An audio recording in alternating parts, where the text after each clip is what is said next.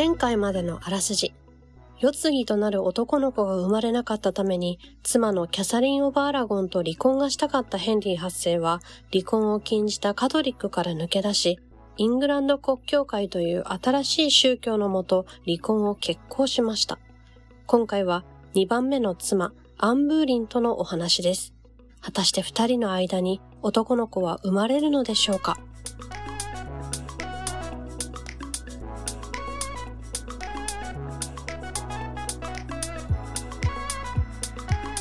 海外戯曲をやってみる会のおしゃべり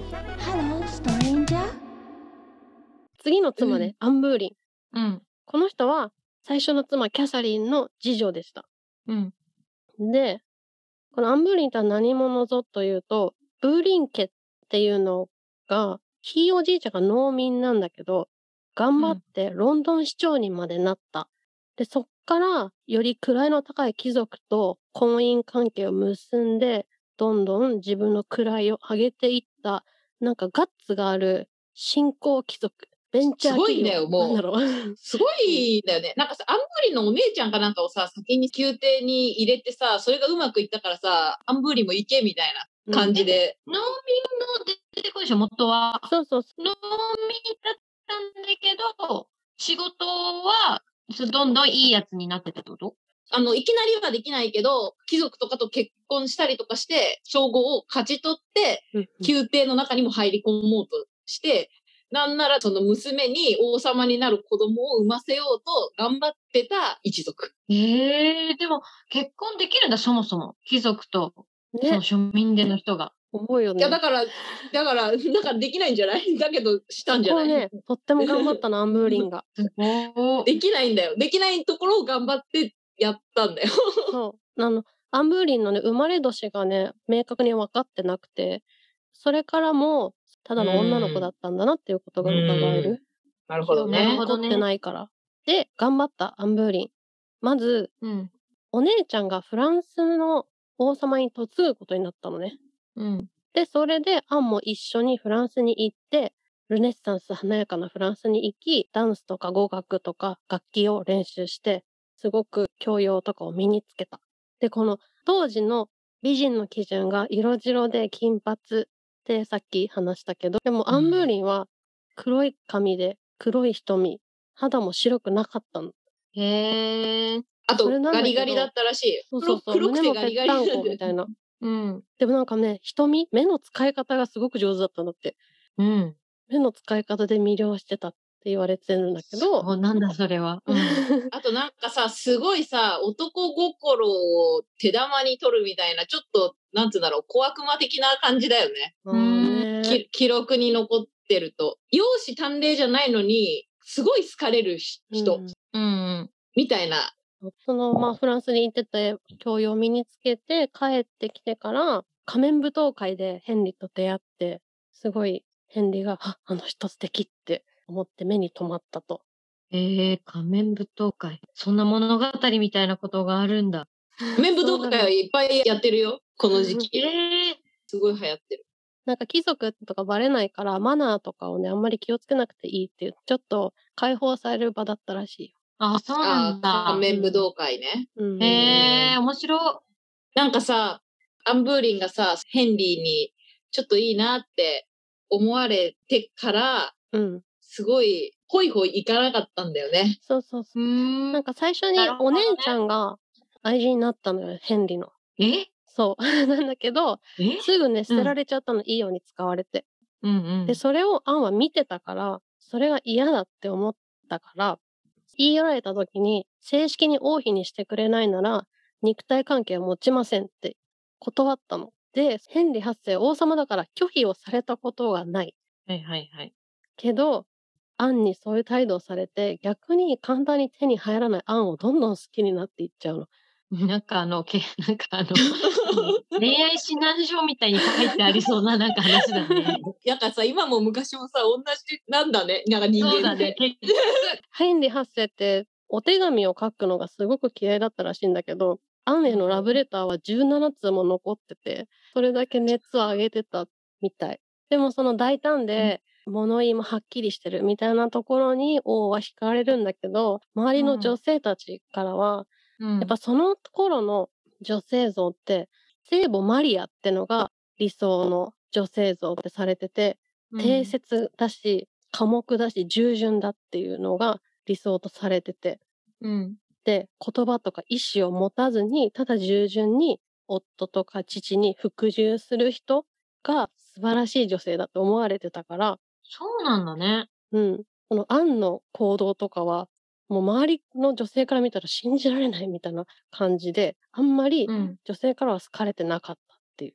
でもあれだよ、やっぱりヘンリー8世、やっぱロックなんだよな。こういう人好きになっちゃうあたりが。ねそのさっきさ、あの、フランスにって言ってたじゃんか。うんうんうんこの当時、フランスって、すごい、ファッションとかの最先端だったりとか、うんうんうん芸術とか、なんか所作とかも含めて、フランスがめちゃめちゃ憧れの的だった頃なんだよね。だから、なんかフランス帰りの人っていうだけで価値が高いというか、そうだね。そう、みたいなのもすごいあったみたい。フランス、スから入ってくるファッションも芸術とかうん踊りとかもそうだし、そういう宮廷のいろんな流行りもの。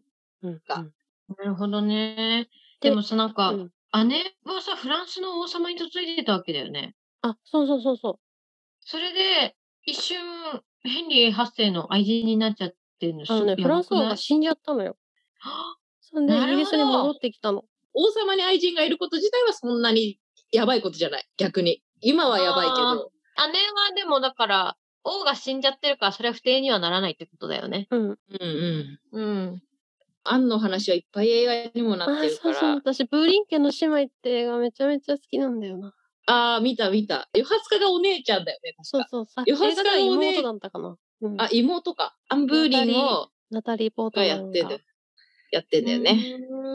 なんか他にもね、すごい、アンブーリンもめっちゃ人気作品、題材になるんだろうな、この人っていう。うんうんうんあとやっぱ悲劇だったからな、言うても。お話としては好まれるよ。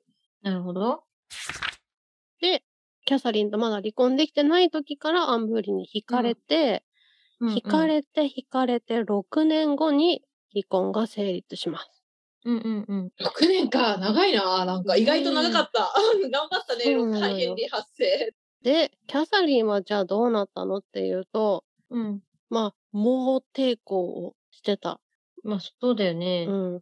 で、その姿は男に生まれてくるべきだった。女でさえなければ歴史上のすべての英雄に勝ったであろうにって言われるほどの猛抵抗をするけど聞き入れてもらえず、なるほどね。で、まあ離婚後はみすぼらしいお屋敷に移されて、うん。そこで病死します。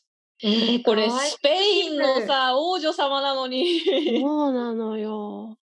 それさ、スペインの人はさ、怒ったりしないわけ？あのね、なんかあんまりね、結構告げなかったっぽい。誰え、な、告げなかった？何？告げなかった。お母さんとか。ああ、そうなんだ。うん。それは何？離婚したかからわいそうみたいなことあんの？なんかやっぱ関係ないか？国のパワーバランス的にあんまり構えないみたいな。ああ、もうそれどころじゃないのね。もう。うんキャサリンかわいそう。ね、何でもも悪い結婚生ことしてないの活22年間もあったんだってよ。でもさ、でも半分ぐらいはもう地獄みたいなもんでしょ離婚するかも、みたいな。最初の10年はね、すごく仲のいい夫婦だったんだって。かわいそう。そうだよなんかそういうの感情移入しちゃうわ。てか、え？なんでそんなことできるんだろヘンリー？う。うん。なんでもね、世継ぎが生まれないっていうのは多分大問題なんだろうな。うん、そうだよね。それはそうだね。大問題だようんな。あ、あとそうだ。だとあのわかんないな。なんか聖書に子供を授からないのはその結婚が間違ってるからだみたいな文を見つけて、女の子生まれてるのにうん子供イコール男子って解釈して、聖書もこう言ってる子供が授からないのはこの結婚が間違ってるんだって思ったらしい。なるほどね。だからなんかね、自分のせいでできないとかを全く考えない。うん。なんかやっぱりうん。聖書強いね。神様の言葉強いよね。でもなんかそういう人のせいにできるっていう素質も王に向いてるらしいよ。なるほどね。うん。確かに、確かに。ちなみにスペインはね、この頃ね、大航海時代でね、もうあっちこっちに探検、探検、探検、探検、植民地、植民地、植民地みたいな。もうマゼランが世界一周したりとか、そういう感じの時代ですね。メキシコを征服したりとかしてますね。アメリカ対南米の方行ったりとか、いろいろやってうんうんうんキャサリンのお母さんがコロンブスを支援した人なんだよね。うんへえ。そうコロンブスがアメリカに行ったりとかね。うん。そんな感じだ。大航海時代を開くきっかけをキャサリンのお母さんが作ってるから。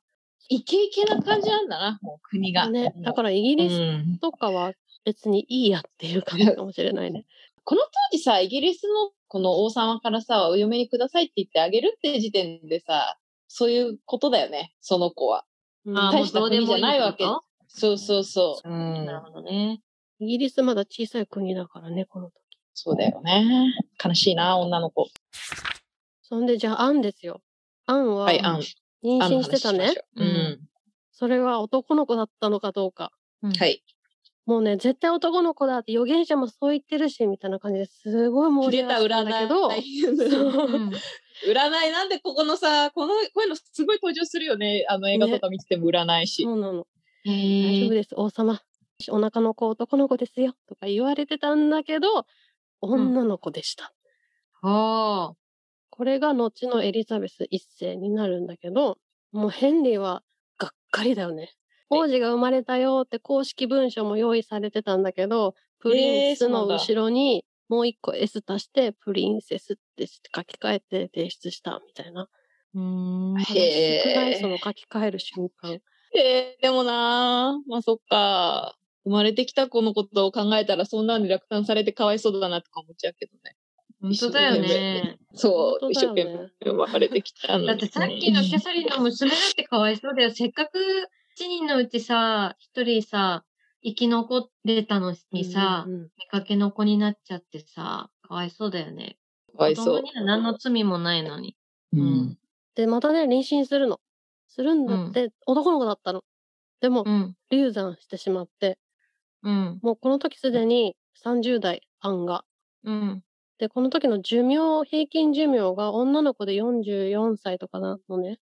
ええ。うんうん。だからもうダメなんじゃないかってヘンリーはすごく落胆して、うん、アンへの愛も冷めていくとどんどん。あう、う、う、でもね、この頃ヘンリーは生殖器官の病気で不能だったとも言われてて、えアンが王には技術も勢力もないってね、叫んだっていうのが残ってる。ー、え で、3回目妊娠するんだけど、これも流産。ー、でこれに対して、そのヘンリー8世が槍の試合で落馬して2時間意識が戻らなかったことがあって、それが心配でショックで流産したのよって、それだけ私は王を愛してるってアンは主張したんだけど、うん。ヘンリーは神は我に男児を与えたまわないのかって嘆いて、うん。それに対してアンがなんて思いやりのない人なの？ってなじった。でも、うん。ヘンリーは、もはや息子は生まれまい。そなたとの間には、って捨て台詞を吐いて、アンの元を去ったと。へえ。でも、この時すでにヘンリーには別の好きな人がいました。もう、ヘンリはいまだ序盤、まだ序盤。ー、もうやだ6人、6人いるんだから。なんか私聞いてたくない、この話もう、もう、もうやだ。え？で、その好きな人と結婚がしたいから、アンをどうにかしようってなります。で、アンはは結婚から2年後、国王暗殺と不倫の容疑で逮捕。ええー。え、これさ、なんかさ、貫通罪でっち上げられたやつもあったよねそうそうそう。そうあんなやつ。そう。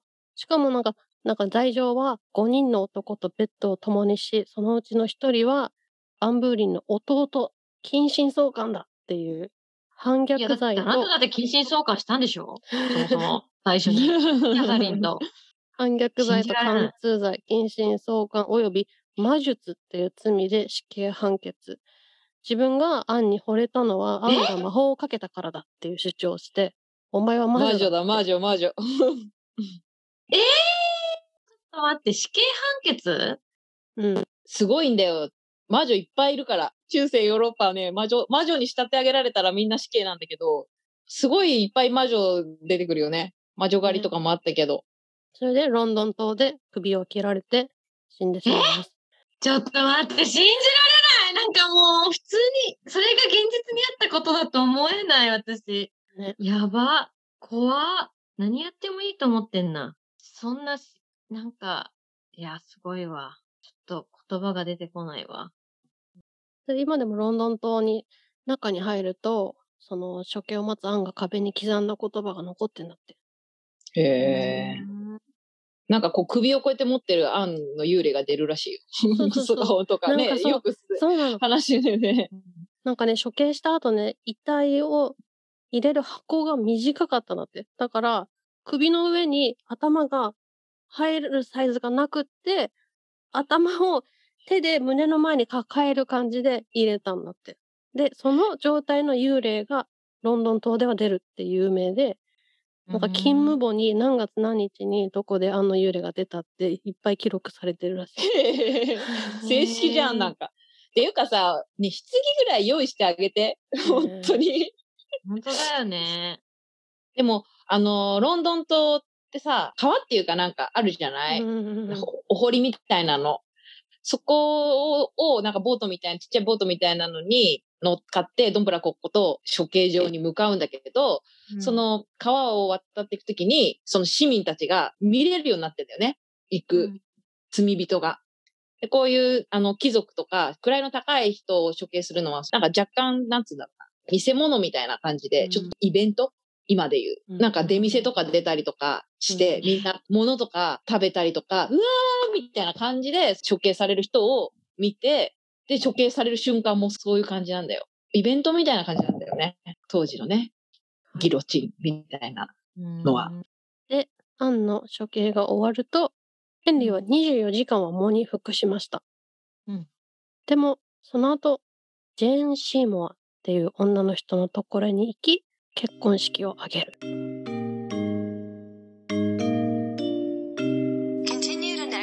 次回へ続く。